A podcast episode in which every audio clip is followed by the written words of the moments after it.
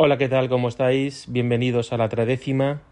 Hoy eh, voy a grabar el episodio 108 titulado Todo fluye, Everything Flows. Eh, bueno, era la excusa para poner Teenage Fan Club que me encanta.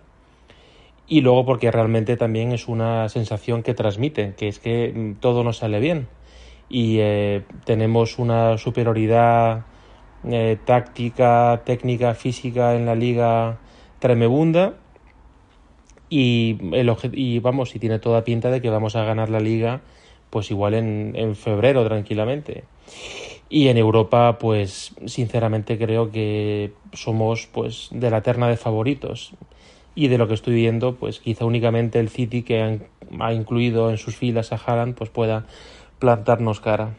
Eh, y todo fluye porque desde que hice el último episodio eh, con la foto de Rudiger con la frente y un ojo tapados porque se llevó veintipico puntos de sutura, bueno, pues llegó el clásico, luego un partido entre semana en el Martínez Valero ante el colista el Elche y este fin de semana pues eh, nos hemos impuesto claramente por 3 a 1 ante el Sevilla de San Paoli porque largaron a Lopetegui. Digo claramente porque si se escuchan ciertas tertulias o se leen algunas crónicas, eh, se bueno se loa al Sevilla y se habla de que fue un buen Sevilla de que plan, se recompuso plantó cara y, y no creo que sea así. El Sevilla es verdad que mm, a raíz de su empate eh, en su única bueno su, eh, una de sus dos aproximaciones de peligro eh, pues empató. Aparte fue una gran jugada y de ahí pues es normal que el Madrid tuviese ahí sus 5 o 7 minutos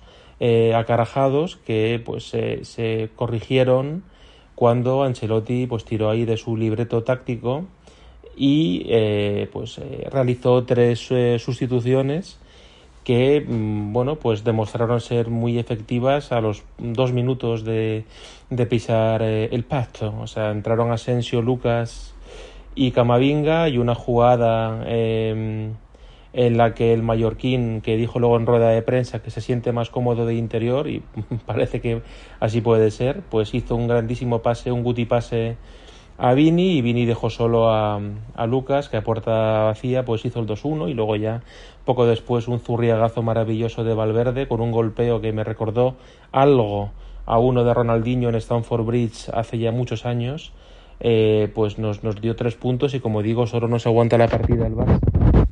Al Barça eh, le, ganamos hace una semana justo.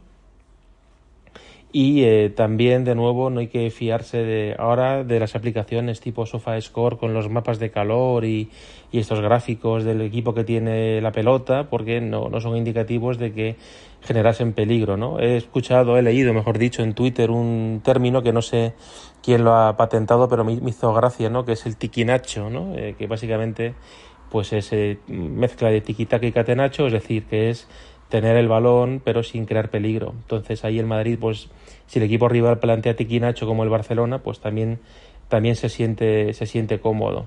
Em, entonces, eh, hecha esta introducción, que me ha quedado más larga de lo que tiene aquí apuntado en el cuaderno, vamos a meter la ráfaga ya característica del podcast y luego eh, sigo hablando del partido del Barça, eh, unas ideas generales y un poquito del partido de ayer, porque bueno, hay eh, acciones en el campo de juego y, y, fuera de ellas que creo que es bueno que ponga hoy encima de la mesa. Bueno, yo soy Santi Mayo y gracias por estar ahí.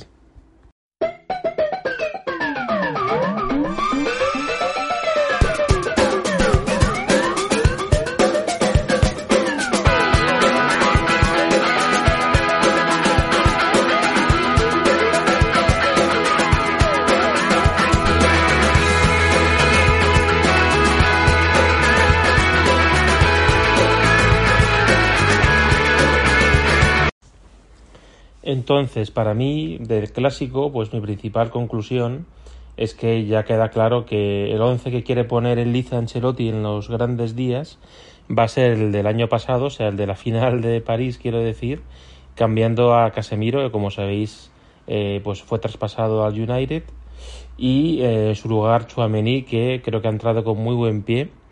Eh, ha sido su principal examen desde que lleva con nosotros, eh, del poco tiempo que lleva con nosotros, ha sido su principal examen y para mí aprobó con nota. Le sucede, al igual que Mendy, bueno, que puede pecar algo de relajación en algunos momentos donde es encimado por varios rivales. Creo que confía mucho en su, en su calidad, en su físico y a veces pues pierde pelotas en zonas algo comprometidas. Pero como digo es para no darle un 10, le doy un 9. Y eso pues lo acabará corrigiendo con el paso de los partidos y de los años. Benzema lleva una temporada eh, bastante guadianesca por sus lesiones. Del balón de oro haré un capítulo aparte porque sabéis que yo soy benzemista desde 2009, o sea, cuando a Benzema en España y en concreto en el Real Madrid pues le defendíamos cuatro, eh, pero cuatro contados, no, no su modo de hablar.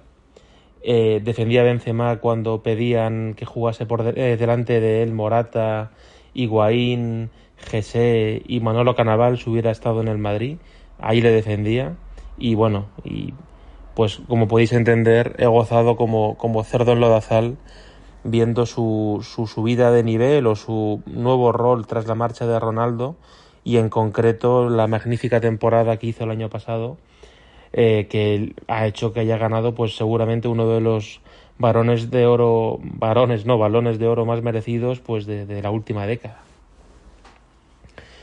entonces Benzema jugó el clásico y físicamente está bien. E hizo para mí un, muy buen partido, quizá un partido de, de 8, no, por el, no ya por el gol, sino porque le vi más entonado que en otras ocasiones y fallando menos balones y combinando muy bien, que es lo que él mejor hace.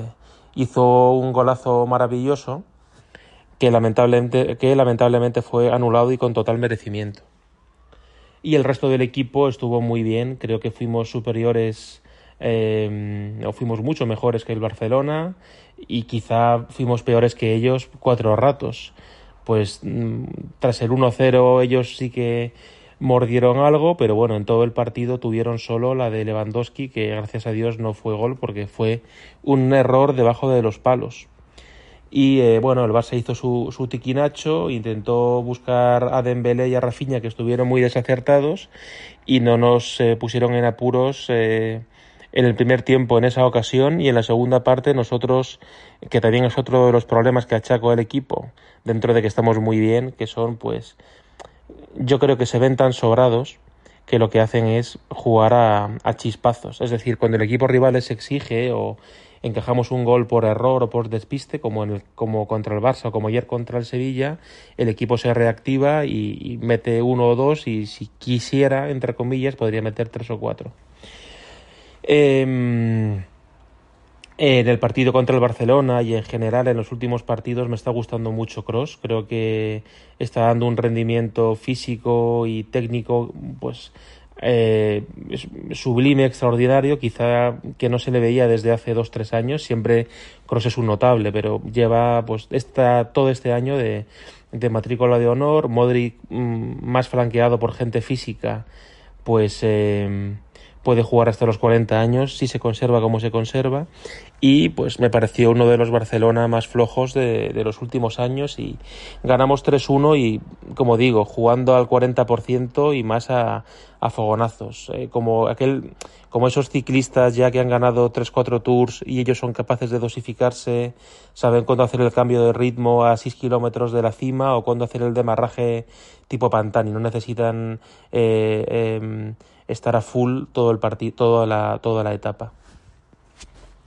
El partido, bueno, del partido contra el Barça, destacar porque luego fue galardonado con el Golden Boy, eh, que para mí es un, un, desastre de elección por encima de, por delante de Camavinga, aunque no por muchos puntos Gaby, y no porque sea español, porque juega en el Barça, y lo mismo si Gaby juega en el Villarreal, me parece que es un jugador muy marrullero y que no va a hacer daño, pero, o sea, no va, digamos, a lesionar, pero creo que juega innecesariamente muy agresivo y forzando continuamente pues cargas que son falta o, amarilla, mmm, entrar con todo el cuerpo cuando el rival está parado, con, con lo cual alguna acción es de naranja y eh, es, no sé, igual le han hecho ver en la masía que tiene que ser el gatuso de, de el Milán de los tiempos de Ancelotti de comienzos de siglo pero está juega totalmente pues como como Graves, ¿no? sobre revolucionado.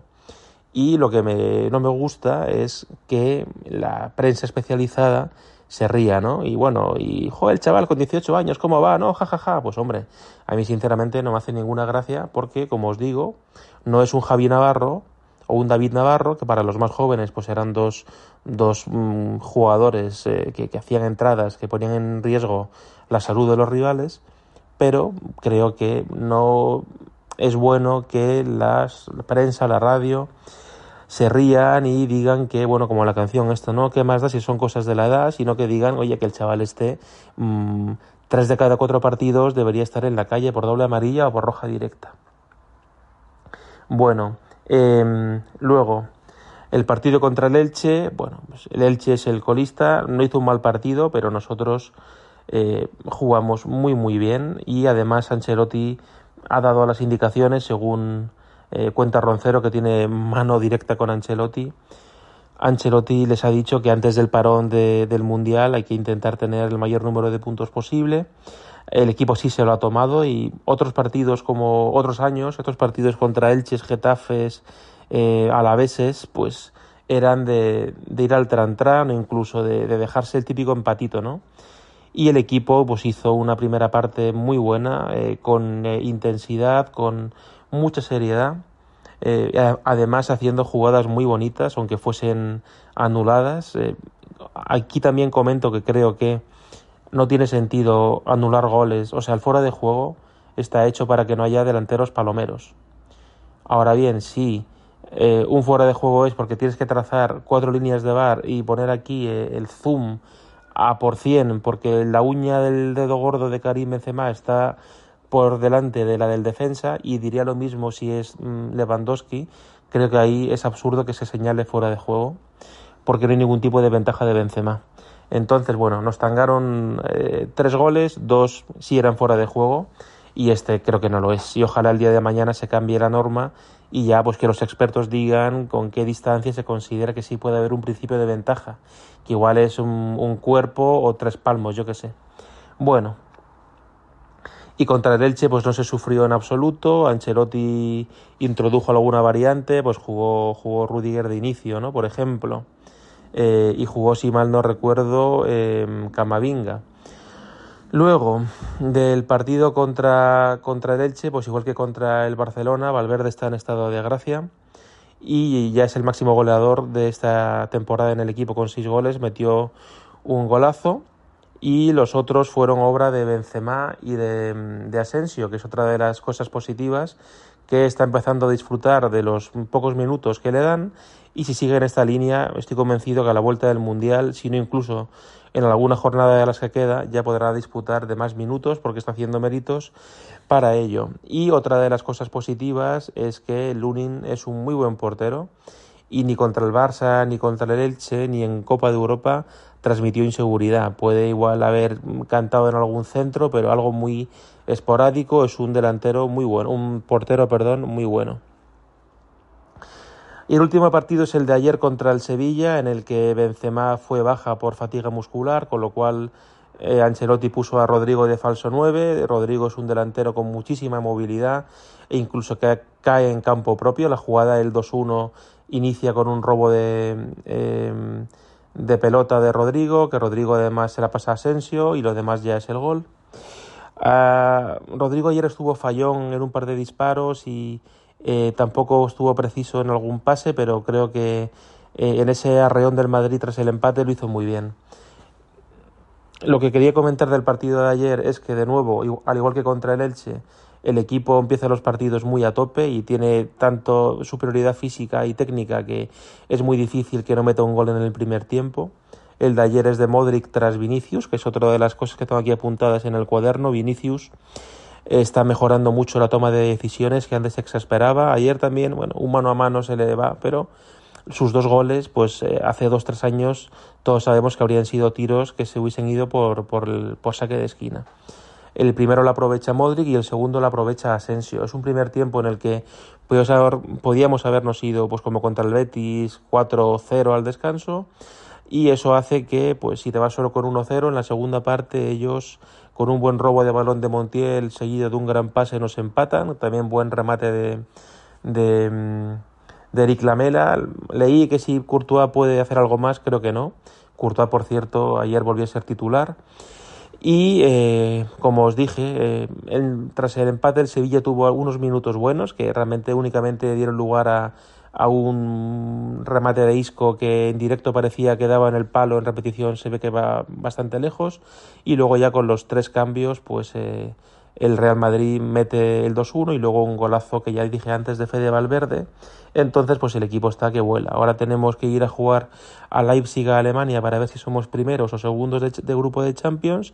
Ya no van a estar ni Valverde ni Benzema porque eh, Benzema arrastra esa fatiga muscular y ese era otro de los puntos que os quería comentar de fuera del partido, bueno, de dentro del partido, pero fuera del juego, por así decirlo eh, antes de decir lo que voy a decir, os comento que no me gustó nada una entrada que hizo eh, Chouameni en el segundo tiempo, eh, en el primero, perdón, pero no creo que fuese una, entrada, una entrada para ir a hacer daño.